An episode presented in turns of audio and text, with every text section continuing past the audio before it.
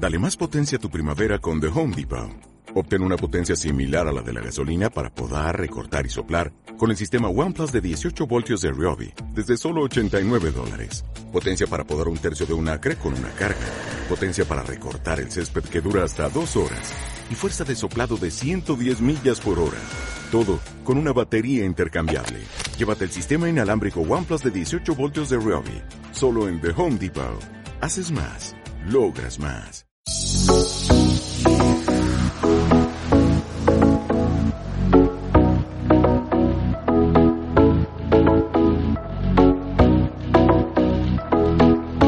Aquí comienza Juvenil Fútbol Club, el podcast de la División de Honor Juvenil Española. Con Pablo Orleans.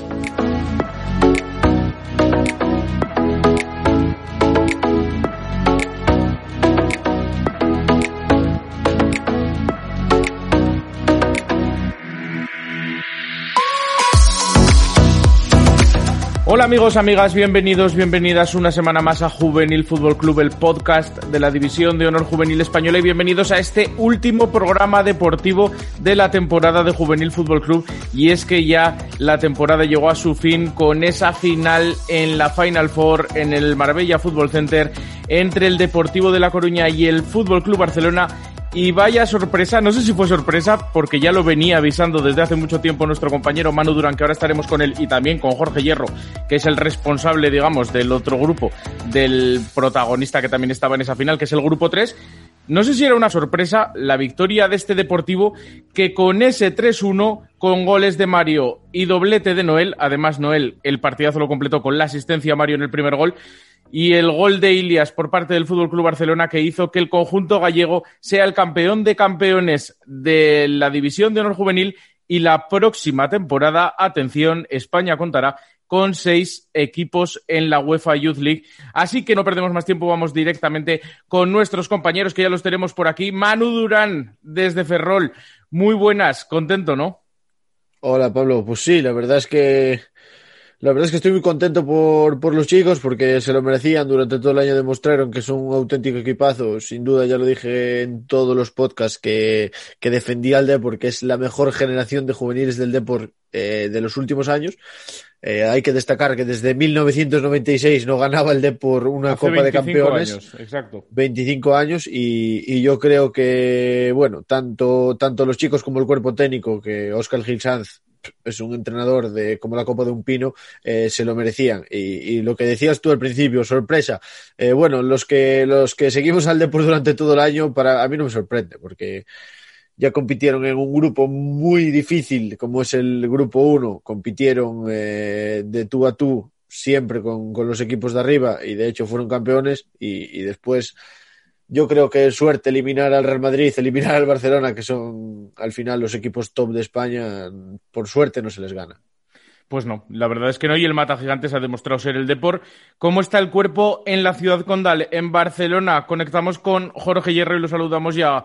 George Iron, ¿cómo está por ahí la situación? El Barcelona quizá partía con la vitola de favorito en esta final, pero de favorito nada. Al final el Deportivo de La Coruña demostró que a un partido por lo menos fue más fuerte.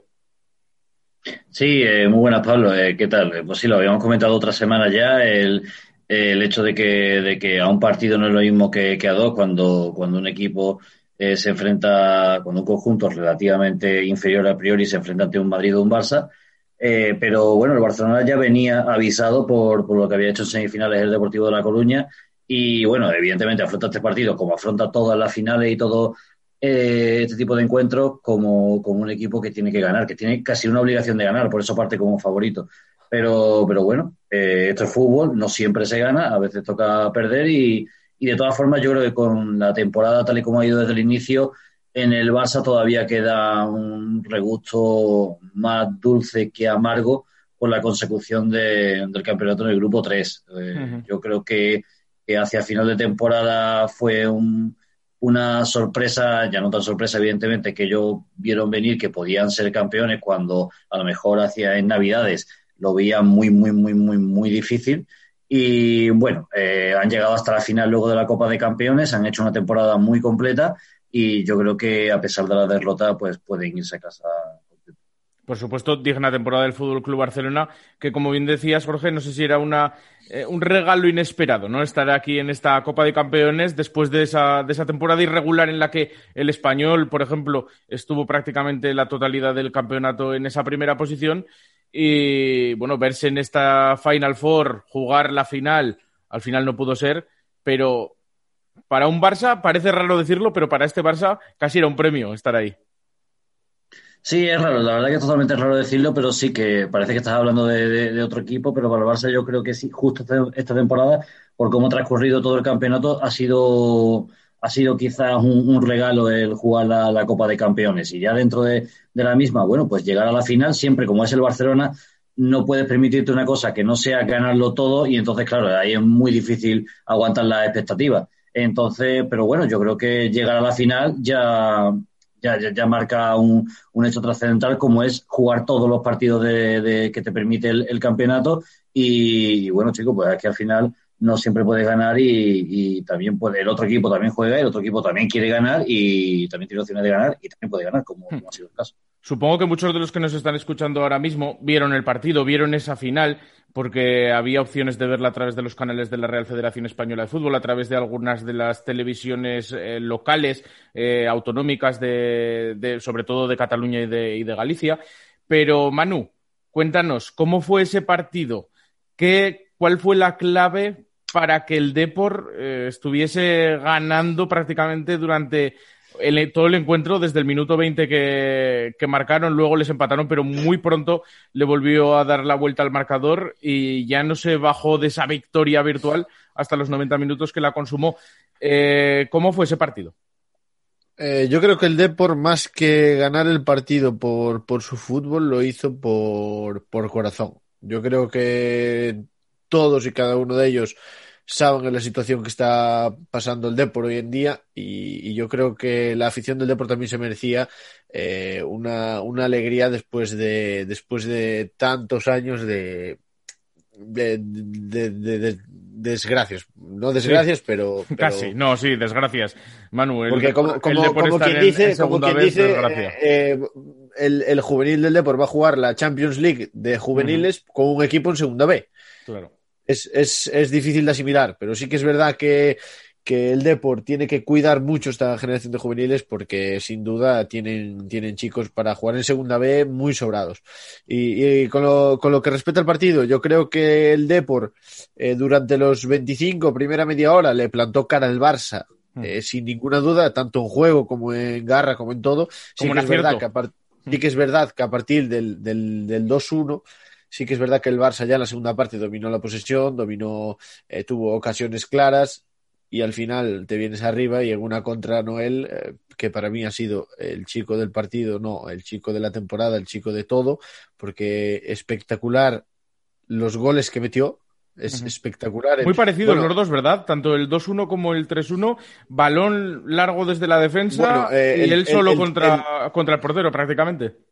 Bueno, el, el 2-1 fue un auténtico golazo. La bicicleta mm. que hace y después dónde la mete con, la otra Un poco flojita la defensa del Barcelona, ¿no? Un poco flojita. El defensa le deja, le deja ahí demasiado libre, demasiada libertad para, para tirar. Sí que es verdad que con ese quiebro que hace esa mini bicicleta, que parece que va a meterse para adentro, entonces el defensa se espera ahí porque cree que le va a venir hacia él, no hacia adentro, y de repente la empala con la izquierda, increíble.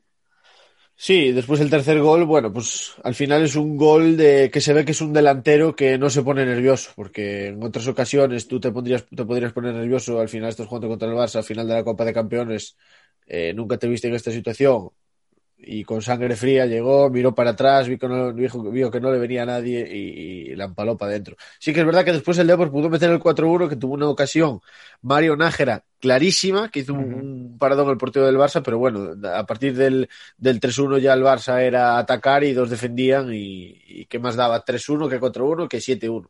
Al final yo me alegro mucho, sobre todo por el entrenador, por Oscar Gil Sanz, que, que la verdad es que es un pedazo de entrenador, eh, un entrenador que podría estar entrenando en categorías muy superiores, pero se decantó por, por el deporte juvenil, se, se, se, decantó por la etapa de formación y, y mira, qué mejor premio que, que ganar la Copa de Campeones. Pues sí, la verdad es que es un premio y como bien decías también, un premio a todo un equipo, a todo un club, a toda una, a toda una afición que no está pasando por el mejor momento de su historia. Como hablábamos, el Deportivo, el primer equipo, el Deportivo de La Coruña, está pasando por una mala situación en segunda B, en la tercera categoría del fútbol español. ¿Qué significa para la afición, para el club, esta victoria en la Copa de Campeones?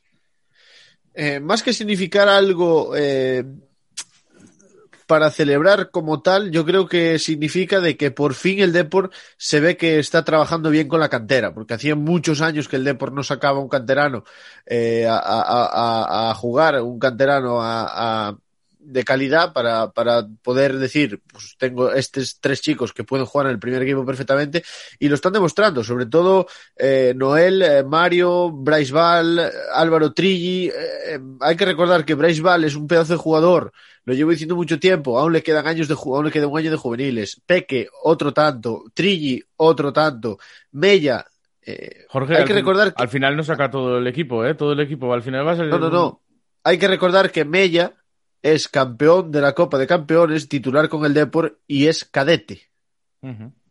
Es cadete. Y le acaba de ganar la final de la Copa de Campeones al Barça de juveniles. Posiblemente chicos de juveniles que el año que viene estén en segunda B, segunda. Yo creo que es algo a tener muy en cuenta. Hmm.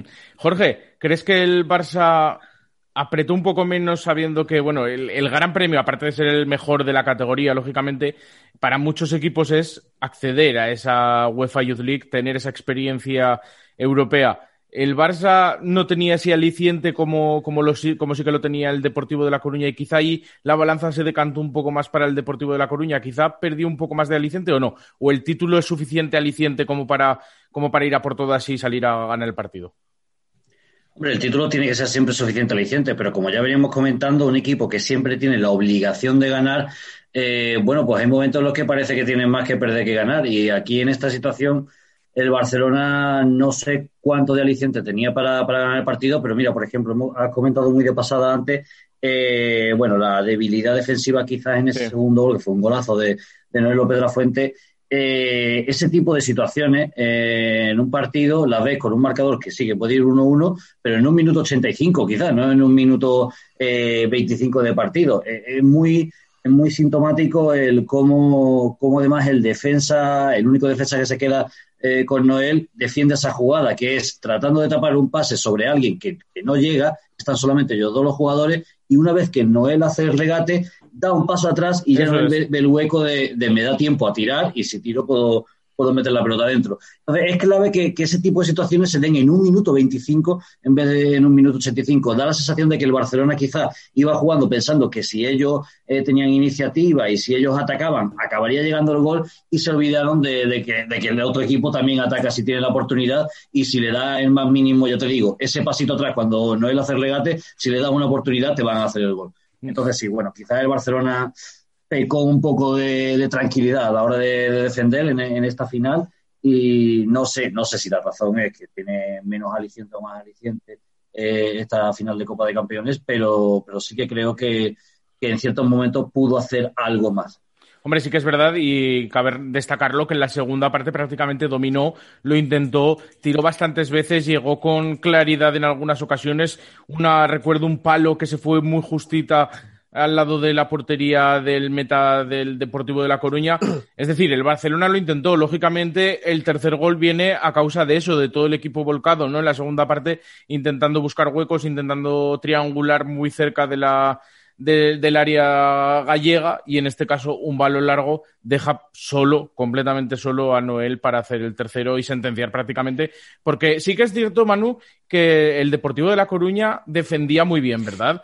Eh, eso hay que destacarlo de este equipo. Aparte del acierto que pudo tener, eh, la estructura, la maraña defensiva que había montado Oscar Gil Sanz, la verdad es que estaba muy trabajada.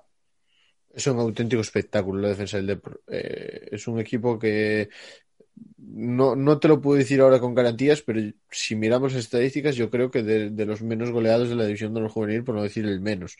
Eh, el planteamiento que hace Oscar Gilsan de cada partido es un auténtico espectáculo. Yo hablando con él una vez dijo que, se basaba mucho en los vídeos de Diligen eh, algo que me alegra eh, para, para, preparar los partidos. Evidentemente, ahora el, el, salto de calidad que dio la División de Honor Juvenil desde que graba D-League, hombre, pues también es, es algo a tener en cuenta, sobre todo por, por lo que conlleva. Eh, yo creo que Oscar Gilsan, si no tuviera la oportunidad de ver al Barça en nuestros vídeos, por así decirlo, pues, no vería al Barça nunca y no podría plantear el partido a, raíz de cómo juega el Barça.